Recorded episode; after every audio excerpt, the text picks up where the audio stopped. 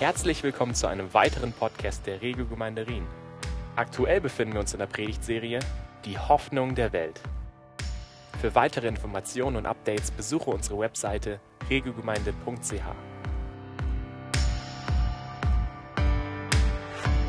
Ein Zitat, was ich im Zusammenhang unserer Serie schon mal gebracht hatte, ist mir da wie ganz neu äh, groß geworden, wie man so schön sagt in frommen äh, Kreisen. Äh, die Gemeinde ist ein großes altes Schiff. Die Gemeinde ist ein großes altes Schiff. Sie ächzt, sie schaukelt, sie schwankt und manchmal löst sie bei dir Übelkeit aus. Aber sie segelt dem Ziel entgegen. Das hat sie immer getan und das wird sie immer tun bis ans Ende der Zeit. Mit dir oder ohne dich. Und das Schiff, auf dem wir waren, das war nicht alt, sondern das war ziemlich modern. Ein Wunderwerk der Baukunst. Ich habe mir das extra noch per Video dann angeguckt, wie das gebaut wurde. Äh, in Papenburg, in Ostfriesland, in der Meierwerft, deutsche Wertarbeit. Da fühlte ich mich auch gleich irgendwie sicherer mitten im Sturm. Und in unserer Serie Die Hoffnung der Welt geht es auch darum, uns immer wieder vor Augen zu führen, was für ein göttliches Wunderwerk Gemeinde ist.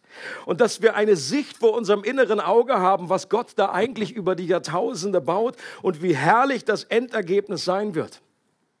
Denn das wird starken Einfluss darauf haben, wie unsere Motivation zum Bau der Gemeinde ist und wie wir mit Gemeinde und ihren Menschen umgehen. Doch auch in einem super genialen Cruise-Schiff kann dir total schlecht werden, was wir persönlich auch erlebt haben. Und dann legst du dich irgendwie hin und dann äh, fühlst du dich aber auch nicht wirklich wohl, weil du ständig da irgendwie hin und her geschaukelt wirst in deinem Ehebett. Und in einem Augenblick können alle tollen Vorteile und Annehmlichkeiten von so einem Kreuzfahrtschiff irgendwie vergessen sein. Das Essen ist dir plötzlich egal. Ja, wir haben gesessen, einfach schön, super toll diniert und plötzlich so die Wellen ans Fenster. Pff, und wir so, äh, okay, ich glaube, ich gehe gleich zur Nachspeise über. Äh, oder der Pool, der ist ja auch egal, oder der, der musste uns auch egal sein, weil der wurde nämlich abgelassen. Da war vorher, war dann einfach den Tag vor, pff, riesige Spritzfontänen und dann kam der Captain und wenn dann der Captain kommt, am Pool steht, dann weißt du, okay, hier, die, die Stunde hat geschlagen, Swimmingpool wurde abgesaugt. Oder der, die Show wurde abgesagt am Abend, sie haben einen Kinofilm eingespielt, weil irgendwie sonst wäre der Flügel irgendwie, hätte sich verabschiedet. Und ich habe mich dann zwischenzeitlich gefragt, weil du ja nicht weißt, okay, es ist nur ein Tag, sondern denkst, okay, wenn das jetzt die, wenn das jetzt die ganzen acht Tage so geht, ich habe mich ehrlich gefragt, ich Idiot, warum hast du diese Reise gebucht? Und dafür noch bezahlt. Die sollten mich bezahlen. Gibt es eine Versicherung für sowas? Nee, sorry, du hast ein Schiff gebucht.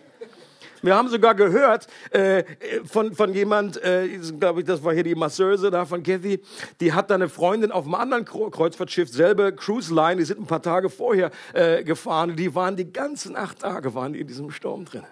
Da kommt richtig Freude auf. Mein Punkt ist einfach der, ähnlich kann es uns auch in Gemeinde gehen. Wir hören von der Gemeinde als der Hoffnung der Welt. Und dann braucht es manchmal nicht viel, einen blöden Kommentar, vielleicht am Sonntagmorgen, ein verletzendes Wort und in einem Moment ist dir nur noch schlecht. Und du fragst dich, warum tust du dir das an? Warum bezahlst du auch noch dafür?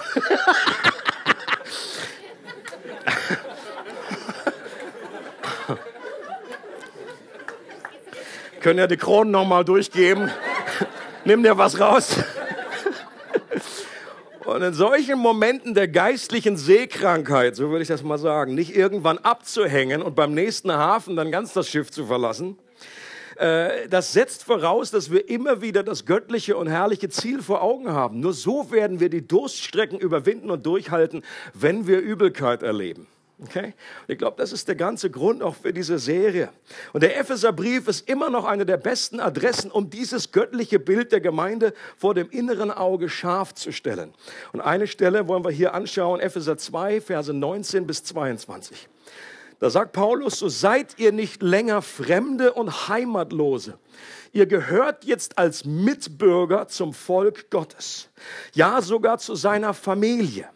Als Gemeinde Jesu Christi steht ihr auf dem Fundament der Apostel und Propheten. Doch der Stein, der dieses Gebäude trägt und zusammenhält, ist Jesus Christus selbst. Durch ihn sind die Bauteile untereinander fest verbunden und wachsen zu einem Tempel des Herrn heran. Weil ihr zu Christus gehört, seid auch ihr ein Teil dieses Baus, in dem Gottes Geist wohnt. Und in diesem kurzen Abschnitt verwendet Paulus drei verschiedene Bilder für Gemeinde, die sich gegenseitig ergänzen, die gegenseitig eine andere Perspektive bringen und die aber auch intensiver werden von einem Bild zum anderen. Das werden wir noch sehen. Das äh, eine Bild ist Mitbürger, ein Bürger zu sein zu einem Volk dazuzugehören. Das zweite Bild ist Familie und das dritte ist der Tempel. Und die ersten beiden Bilder, die hatten wir mehr oder weniger in vergangenen Predigten auch schon aufgegriffen. Das wird ein Stück weit eine Wiederholung. Äh, aber dieses letzte Bild, das kommt dann neu hinzu. Also zum ersten Bild, Mitbürger.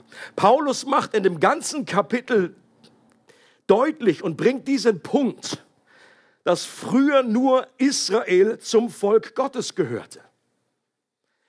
Und die hatten das Bürgerrecht und alle anderen waren Fremdlinge. Die wohnten vielleicht in demselben Land, aber sie hatten nicht wirklich dieselben äh, Voraussetzungen, sie hatten nicht dieselben Rechte, sie hatten nicht. Äh, jemand fragt ja, oder vielleicht äh, gibt es Aliens? Die Frage schon mal gehört. Auch aus biblischer Sicht gibt es in der Bibel Aliens. Äh, meine Antwort ist ja. Aber nicht vielleicht in der, äh, nicht die, die hier mit diesen. Sondern die englische Bibel sagt an diesem Wort, wo Fremdlinge steht, ihr seid nicht länger Aliens. Ihr seid nicht mehr abgesonderte Fremde, sondern ihr gehört jetzt mit dazu. Und sie gehört, ein, ein Fremdling wohnt in einem Land und hat aber nicht den richtigen Pass. So ging es meiner Frau auch längere Zeit. Die war ja nun irgendwie durch die Vermählung mit mir, durfte sie dann irgendwie auch in Deutschland bleiben. Und äh, erst recht nach der Brexit-Warnung haben wir dann gedacht, hey, jetzt machen wir das noch richtig. Äh, hat sie den deutschen Pass beantragt. Vorher war sie ein Stück weit ein Alien. Und durfte nicht wählen, was ihr immer total schwer gefallen ist. Aber jetzt ist sie vollgültiger deutscher Bürger mit einem deutschen Ausweis und der Lizenz zum Flöten.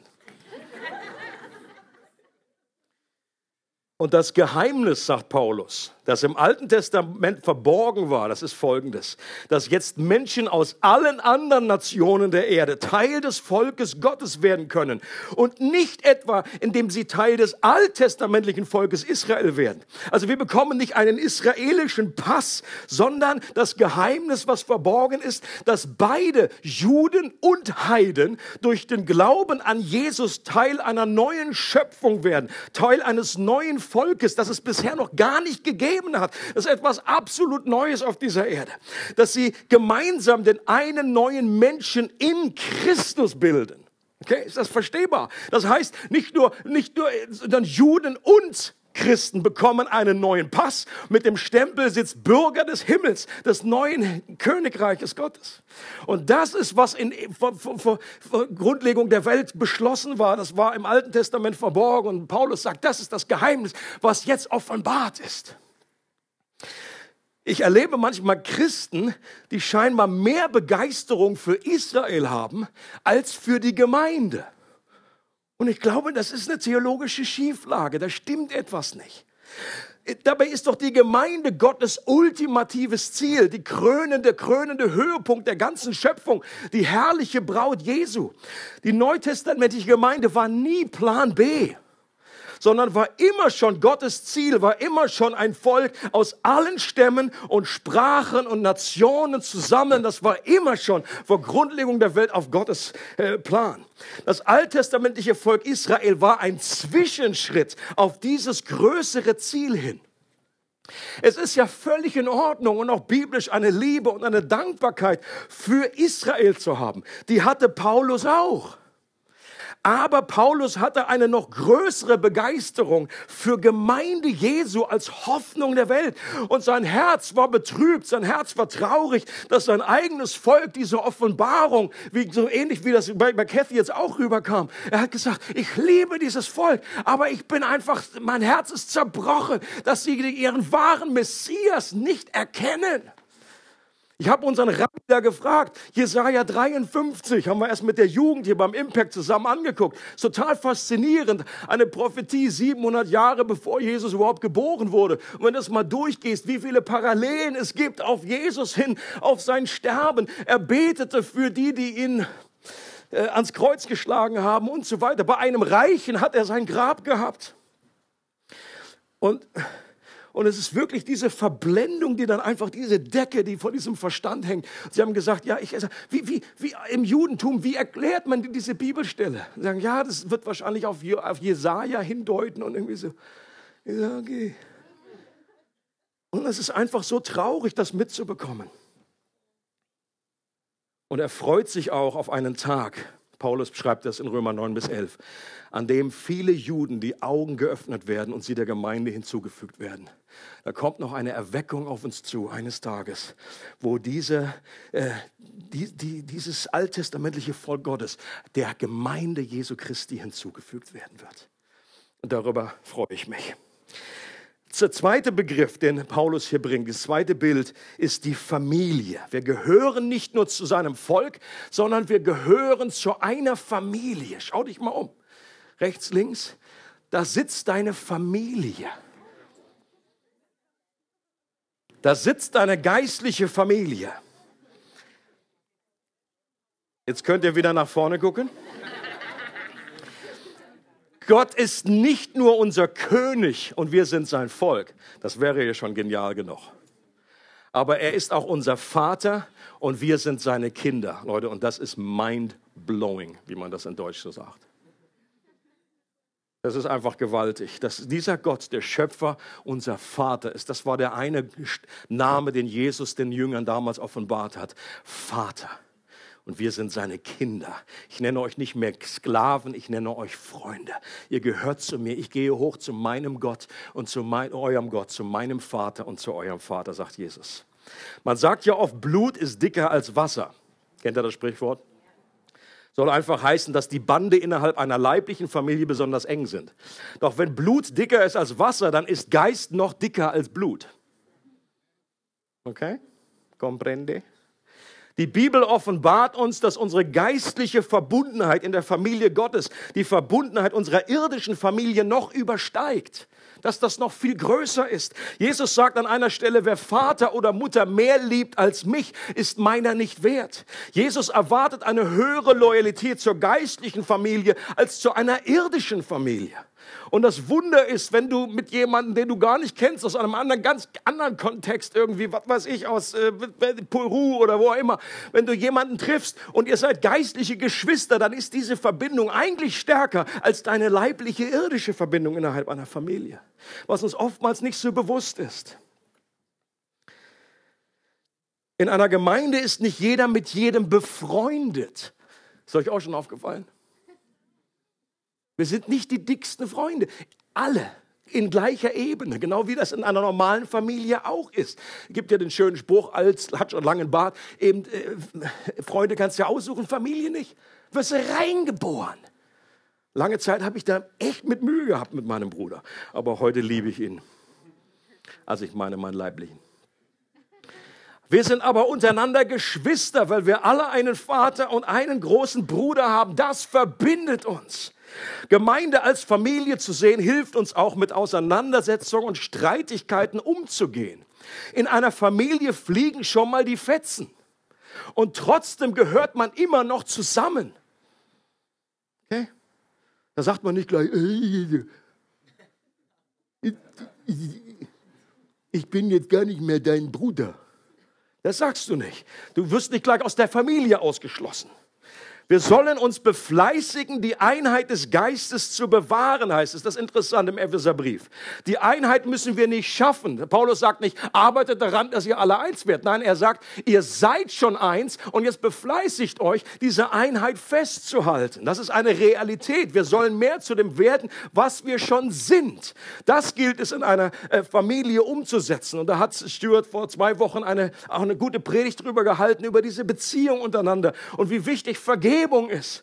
Dass Vergebung wie dieses, äh, dieser Klebstoff ist, der Zerbrochenes immer wieder heilt vollkommene Vergebung, nicht so ein bisschen. Jeder Christ denkt, Vergebung ist wichtig. Das ist so ein, so ein Abnicker, ja, so genau wie Gebet ist wichtig. Mhm.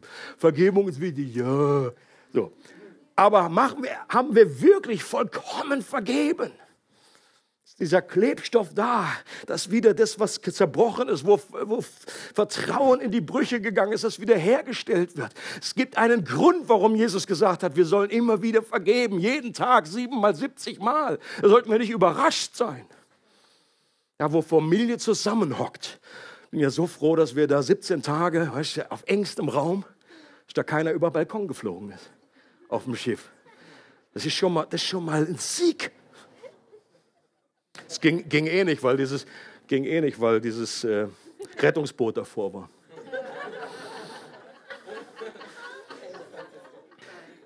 Ich habe es nicht versucht. Nein.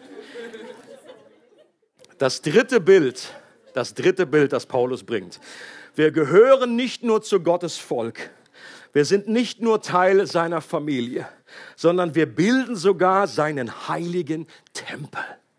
Das Haus, in dem Gott durch seinen Geist wohnt.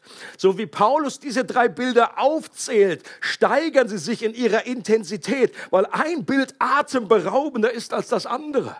Wir gehören zu seinem Volk. Wir gehören zu seiner Familie. Wow. Wir gehören zu seinem, wir sind, wir sind sein Tempel. Leute, und das sollte uns packen. Das sollte uns begeistern, auch wenn wir selber nicht so diese Vorstellung haben wie die Juden damals. Ich glaube, da fehlt uns irgendwie dieses Bewusstsein, diese Liebe für die Gegenwart Gottes in der Stiftshütte, im Tempel Salomos und später dann im Tempel Heroes. Das war eine Liebe für dieses Gebäude. Warum? Nicht nur wegen der Hütte, sondern weil da Gott gegenwärtig war. Und gleichzeitig gibt es auch eine Steigerung in der Verbundenheit untereinander bei diesen Bildern. Ist euch das aufgefallen? Ein Volk ist ja gewöhnlich an einem gemeinsamen äh, Land wohnhaft. Also gut, klar gibt es Leute, die dann irgendwo anders in der Welt gerade äh, sich. Aber normalerweise bist du als Volk in einem Land. Eine Familie ist meist durch einen gemeinsamen Wohnort verbunden. Das ist schon mal enger, okay? Deine Verbindlichkeit, deine Zusammengehörigkeit ist enger. Äh, bei einem Tempel der Tempel wächst durch lebendige Steine. Du bist ein lebendiger Stein, wenn du in Christus bist. Und Gott baut uns zusammen. Und du bist, hast rechts und links und oben und unten jemanden neben dir in diesem Bauwerk. Und das Interessante ist, Gott fragt dich nicht vorher, wer das sein soll, rechts oder links oder oben oder unten. Das ist doch, das ist doch lieb von ihm, oder? Dass er dich gar nicht erst fragt. Das setzt er irgendwie voraus, dass wir damit klarkommen. Und manchmal behaut er uns auch, äh, beschlägt er da irgendwie was ab, dass wir irgendwie rein, reinpassen. Und ihr stellt euch mal so ein Bauwerk vor mit so einem Stein, der lebendig wäre.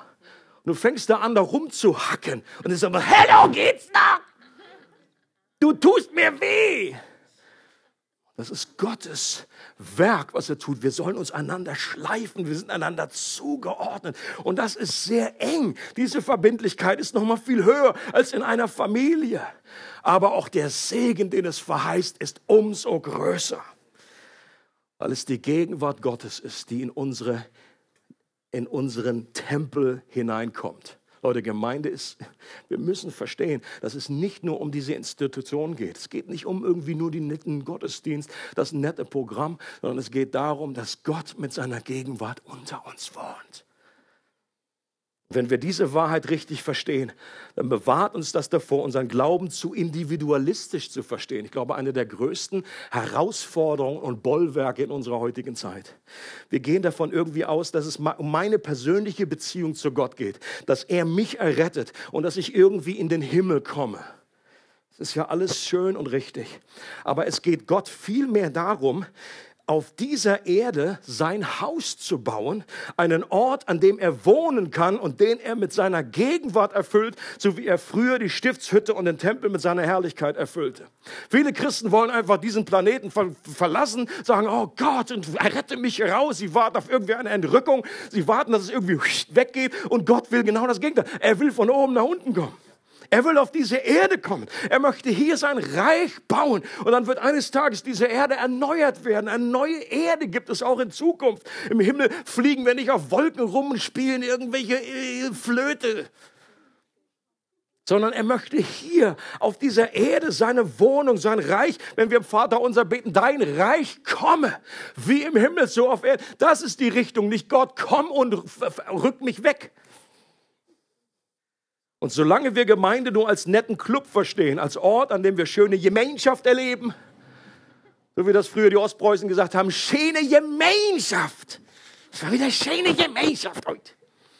Und solange wir nur guten Kaffee genießen, solange haben wir die zentrale Berufung von Gemeinde noch nicht verstanden. Wenn wir uns an einem Sonntag oder unter der Woche treffen, dann bilden wir durch die Gemeinschaft einen Ort, an dem Gott selbst durch seinen Geist wohnen will. Einen Tempel, den er mit seiner Herrlichkeit erfüllen will. Gemeinde ist nicht nur der Ort, wo sich Menschen sammeln, die an Jesus glauben, sondern Gemeinde ist ein Tempel, der durch lebendige Steine auferbaut wird. Gemeinde beschreibt die Adresse Gottes auf dieser Erde, der Platz, an dem Gott wohnt. Amen du wissen möchtest, wo Gott wohnt, wo ist seine Adresse, wo sollst du einen Brief hinschicken, dann ist die Antwort auf der Erde Gemeinde Jesu Christi, die Hoffnung der Welt. Und deswegen ist es auch die Hoffnung der Welt, nicht wegen uns, sondern weil wir ein Gefäß bilden, wo Gott wohnt und er sich durch uns ausbreitet. Und dieser Tempel ist heilig, sagt Paulus auch. Das heißt, heilig heißt abgesondert. Er gehört zu Gott. Und wer das versteht, der hat einen gesunden Respekt vor dem, was Gott baut. Wenn es auch noch so viel menschelt und nach Baustelle aussieht und man manchmal denkt, my goodness, wo, wo ist Gott da wirklich? Kochen wir nicht viel mehr mit Wasser als mit Heiligem Geist? Ja, wahrscheinlich. Es ist so viel Menschel. Was ist mit dem Bodenpersonal los? Wie wir über Gemeinde reden und wie wir die anderen Steine behandeln, steht in direktem Verhältnis dazu, ob wir Gemeinde als einen heiligen Tempel sehen. Paulus warnt die Korinther und er sagt zu ihnen, wenn jemand den Tempel Gottes verdirbt, den wird Gott verderben, denn der Tempel ist heilig und der seid ihr. Und das ist richtig, das ist richtig knackig. Er sagte, das ist kein, das ist kein Spielplatz. Das ist nicht irgendwie eine nette Idee, ist nicht irgendwie eine EV wie irgendwie viele andere auch, sondern es ist Gott, es ist der heilige Tempel. Und ich glaube, diese Ehrfurcht, die wünsche ich mir auch für mein eigenes Leben und für uns als Gemeinden auch mehr und mehr. Ich bin ganz für Freude, für Ausgelassenheit, für, für eine Leichtigkeit in Gott, dass wir fröhlich sind, aber nicht frivol über die Dinge Gottes. Ist Gottes Tempel. Er ist heilig wie du einen anderen behandelst, wie wir über andere Gemeinden reden. Das hat einen Aus, macht einen Unterschied. Mit welcher Haltung wir an einem Sonntag zusammenkommen, wird davon abhängen, inwieweit wir die Wahrheit erkennen, dass diese Gemeinschaft zu diesem Zeitpunkt auf der Erde der aus Gottes Sicht wichtigste Ort ist. Wir denken ja manchmal, wenn du nur Nachrichten schaust, dann denkst du irgendwie so, oh ja, Oval Office oder irgendwie ist ständig in einer Tour kommt nur irgendwelche politischen Dinge von dem und dem Präsident und hier äh, Putin und da was weiß ich. Aber zu verstehen, dass aus Gottes Perspektive das zweitrangige Dinge sind. Die, die Herzen der Könige, wie Alma vorhin gesagt hat, sind in Gottes Hand. Er steuert die Geschichte. Nicht die Gemeinde ist an der Peripherie von diesen weltlichen Dingen, sondern die weltlichen Dinge sind an der Peripherie von, die, von Gottes Reich. Das ist der wichtigste Ort, wo du sein kannst an einem Sonntag oder an einer kleinen Gruppe. Und das zu verstehen, wird eine ganz andere Motivation auslösen. Manchmal habe ich bei Christen den Eindruck, sie fragen irgendwie jeden Sonntag den Herrn, Gott, soll ich heute in den Gottesdienst gehen oder nicht? Sprich zu mir.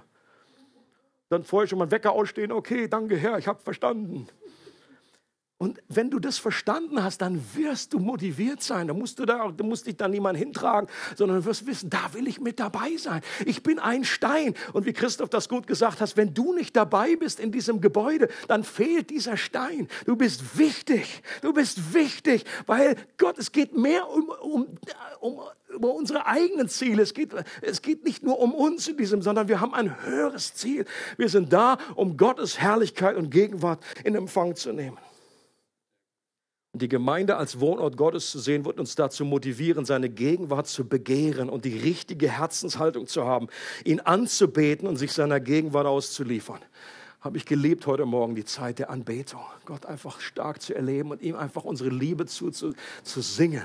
Und es wurde ein bisschen für mich, wurde etwas auch real von diesem neuen irgendwie, ähm, ein Herz neu geöffnet zu bekommen, das, das, das Auge, was das wirklich bedeutet. Wir haben Jesus. Wir haben Jesus. Und wir lieben ihn. Und er hat sich uns offenbart. Was für ein Vorrecht. Und es wird uns auch davor bewahren, seiner Gegenwart durch Unglauben, durch Unversöhnlichkeit oder einem kritischen Geist im Wege zu stehen. Wir können auch da irgendwie im Gottesdienst kommen, wir können das irgendwie blockieren. Du kannst Teil der Antwort oder Teil des Problems sein. In Hesekiel 47 wird eine Vision eines zukünftigen Tempels beschrieben. Sehr äh, äh mysteriöse Stelle. Und manche Ausleger gehen davon aus, dass hier ein weiterer Tempel beschrieben wird, der in Jerusalem eines Tages gebaut wird. Ich persönlich glaube das nicht. Ich glaube, dass hier in einer Bildsprache der neue testamentliche Tempel, nämlich Jesus und seine Gemeinde, beschrieben werden. Hesekiel sieht, wie ein Wasserstrom aus dem Tempel entspringt und anschwillt. Zuerst ging das Wasser nur an die Knöchel, dann bis zu den Knien, dann bis zur Hüfte und dann war es so hoch, dass man nur noch schwimmen konnte. Und dann fließt dieser Strom, geht über die Schwellen, über die Ufern aus dem Tempel hinein in diese Welt und er macht all das, was salzig ist, macht er süß, all das, was tot ist, macht er lebendig. Dann wachsen dort Bäume und die Blätter sind für die Heilung der Nationen. Ich glaube, das ist ein geniales prophetisches Bild für das, was Church ist, was die Berufung der Gemeinde ist. Und ich denke, dass Jesus in, an dieses Bild anknüpft, wenn er mitten in Jerusalem ausruft, wer Durst hat, der soll zu mir kommen und trinken. Wer mir vertraut, wird erfahren, was die Heilige Schrift sagt. Von ihm werden lebensspendendes Wasser ausgehen, wie ein starker Strom. Damit meinte er den Heiligen Geist, den alle bekommen würden, die Jesus vertrauen. Ich glaube, das ist so wie die Schrift gesagt hat. Ja, er greift genau diese Verheißungen aus. Jesus hat gesagt, dass er die wahre Erfüllung des Tempels ist. Ich bin die wahre, der wahre Tempel, sagt er, auf den der alte Tempel nur hingewiesen hat. Jesus sagt, ich bin die, der Ort, wo ihr Gott begegnet. Ich bin voller Herrlichkeit Gottes. Ich habe den Geist ohne Maß. Und wenn wir verbunden sind mit ihm, dann sind wir auch als, als in Christus gehören. Wir sind der Tempel Gottes. Und aus Christus, aus ihm, durch uns hindurch soll dieser Strom des Wassers fließen. Und genau das ist ja an Pfingsten geschehen. So wie im Alten Testament dann die Herrlichkeit das Haus erfüllte, so fiel der Geist Gottes an Pfingsten auf die erste Gemeinde, den, erste, den Tempel im Neuen Testament. Erfüllte sie mit der Herrlichkeit und nicht nur einmalig, sondern immer und immer wieder. Und der Grund für die Streamabende ist genau der, als lebendige Steine zusammenzukommen und unseren Durst nach diesem Strom zum Ausdruck zu bringen, dass diese Ströme des Geistes wieder von Gott her durch uns in die Welt fließen. Und selbst dann, wenn wir keinen Durst verspüren, zu Gott rufen, dass er den in uns hervorbringt. Amen. Ich glaube, es ist für Gott völlig okay, wenn wir sagen, Gott, wenn ich ehrlich bin, dann habe ich keinen Durst. Aber ich will, dass ich will. Okay? Das ist für, gut, für, Gott ein guter Ansatz, wenn du sagst, Gott, ich will ihn nicht anlügen. Ja, manche erzählen, oh, ich bin so hungrig, so durstig für Gott. Ja, ich bin wie hungrig nach einer Pommes.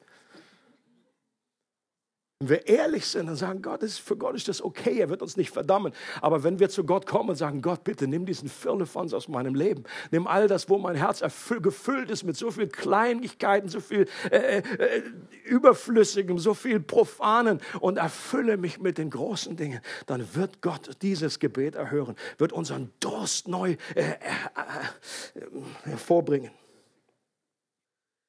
Und wir möchten diese drei Bereiche, wie wir das auch in diesem Freitagabend 2020 Gebet, dieses Ab, dieses In und dieses Out, die Liebe des Vaters und diese Kultur des Königs und diese Kraft des Reiches Gottes, diese drei Richtungen, das wollen wir immer wieder hineinbringen als großen Rahmen auch an dieser Abende. Wir möchten, dass die Liebe des Vaters ausgegossen wird in unsere Herzen.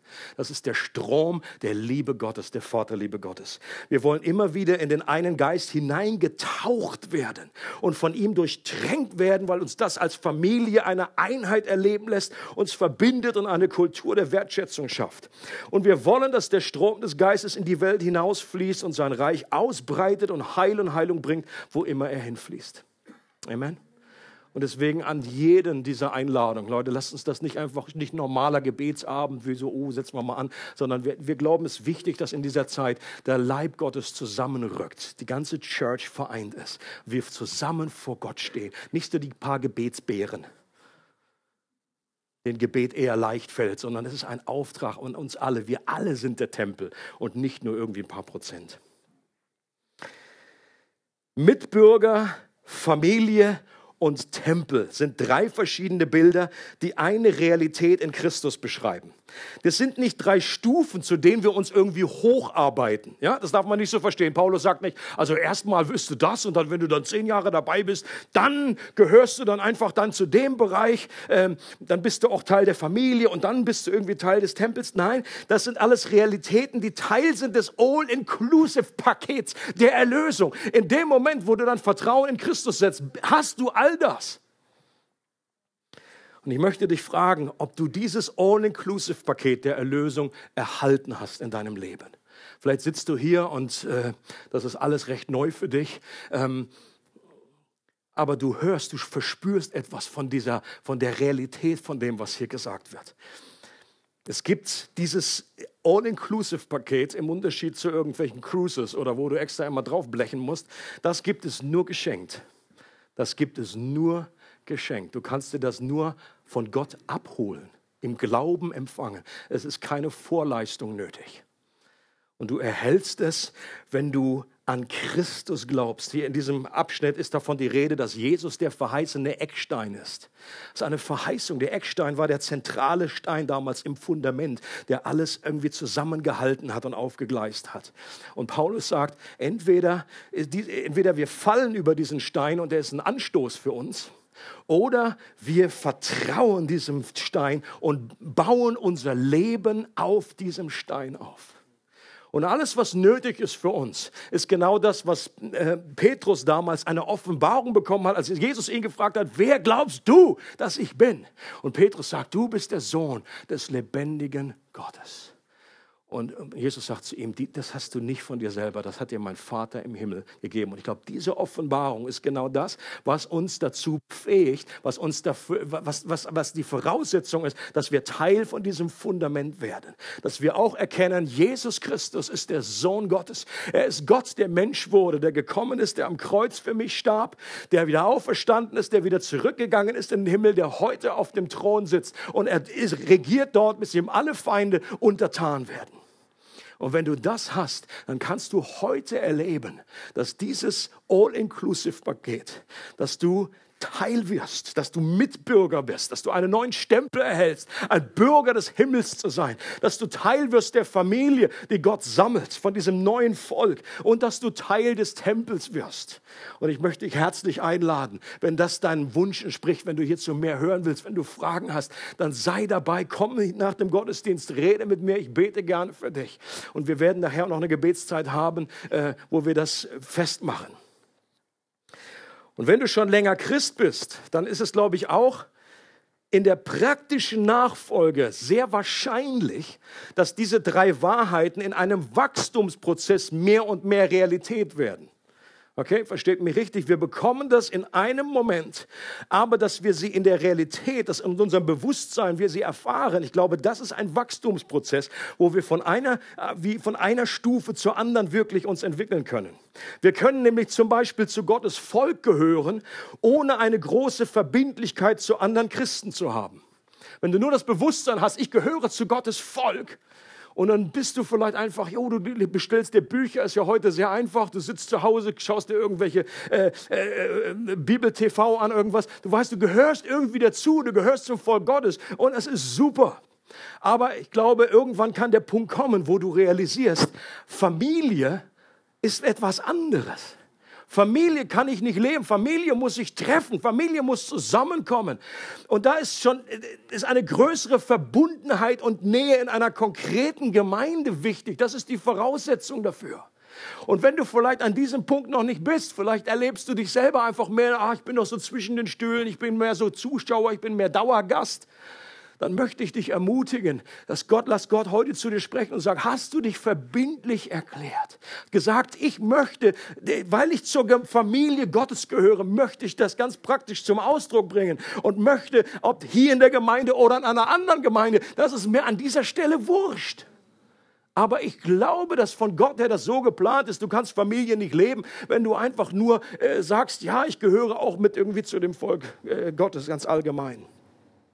Und man kann Gemeinde auch als Familie verstanden haben, ohne dass einem die Lampe angegangen ist darüber, dass Gemeinde auch Tempel ist. Und dass das eine noch größere Bereitschaft voraussetzt, sich verbindlich zu erklären, sich von Gott einbauen zu lassen, mitzutragen, mitzudienen, zu sagen, Gott, ich bin dabei, auch wenn es manchmal mir sehr nah wird an Menschen, die da sind. Aber ich habe verstanden, dass es nicht nur um mich geht, ein höheres Ziel für mein Leben, dass ich Teil bin dieses Tempels, in dem du wohnen sollst. Und ich möchte das mehr und mehr erleben. Und wenn du an dieser Stufe stehst, möchte ich dich auch herzlich ermutigen, dass du zu Gott sagst, Gott, bitte gib mir eine Offenbarung. Schenk mir ein Bewusstsein, dass wenn ich in einen Gottesdienst komme, wenn ich mich mit der Kleingruppe treffe, dass ich weiß, wir sind der Tempel des Heiligen Geistes. Wir hoffen, du hattest viel Freude beim Zuhören. Für weitere Informationen und Updates besuche unsere Webseite regelgemeinde.ch.